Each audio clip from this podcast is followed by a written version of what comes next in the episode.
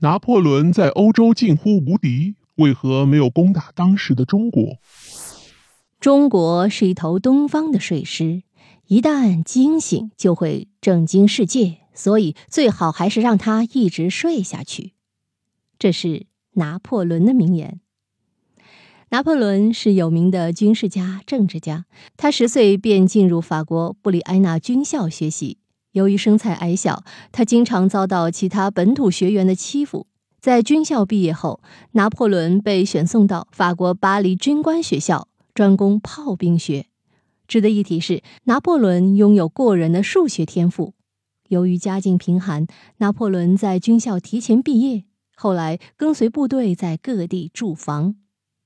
在二十六岁时，拿破仑就被任命为法兰西共和国意大利方面军总司令。在战场上，拿破仑展现过超强的军事能力。随着威望的增加和军事实力的增强，拿破仑最终于一八零四年十一月加冕称帝，在三皇会战。即法兰西帝国皇帝、圣罗马帝国皇帝和俄罗斯帝国皇帝的会战中取得胜利后，拿破仑达到了人生顶峰，并使得反法联盟瓦解。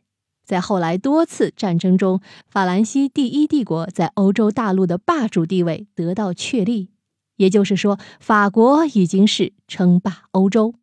法国成为欧洲霸主后，拿破仑成为跟凯撒大帝、亚历山大大帝齐名的拿破仑大帝。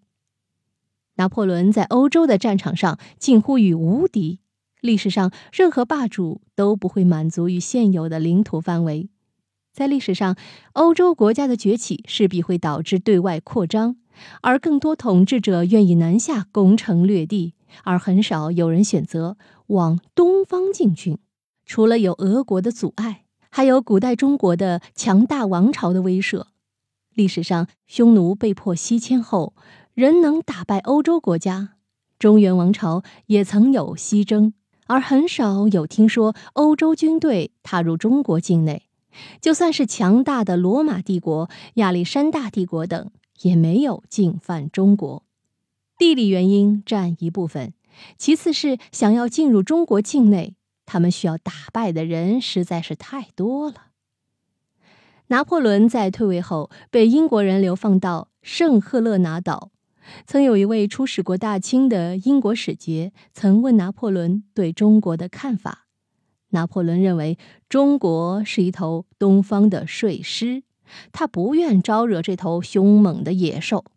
可见拿破仑是有忌惮中国的潜力的。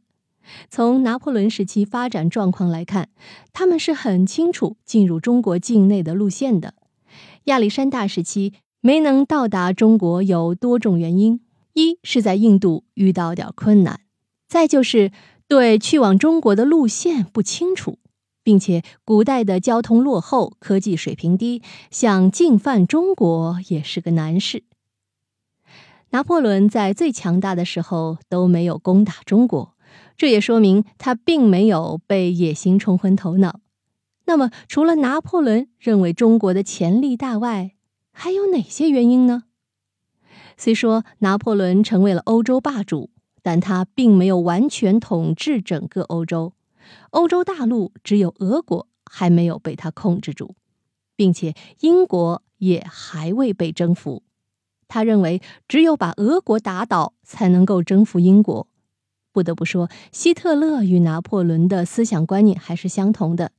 在英国征服遇到困阻时，希特勒也是转入西线战场，想一口气吞下苏联。拿破仑虽然强大，但他毕竟不是无敌的。他的一个错误决定便是攻打俄国。虽然占领了莫斯科，但俄罗斯的寒冬让法军丧失了战斗力。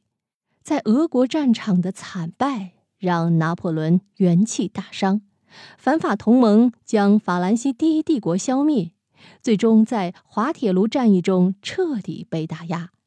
可见拿破仑没有攻打当时的中国也是有其他原因的。英国未被征服，又在对俄罗斯的战争中失利，反法同盟一直侵扰着拿破仑，连内部都尚未稳定的帝国。更不用说来侵犯地理位置这么远的中国。如果组大军进入中国，首先打不打得赢是一回事儿；如果被欧洲其他国家偷家，在背后插上一刀，帝国可能就迅速瓦解了。好了，密室里的故事，探寻时光深处的传奇，下期咱继续揭秘。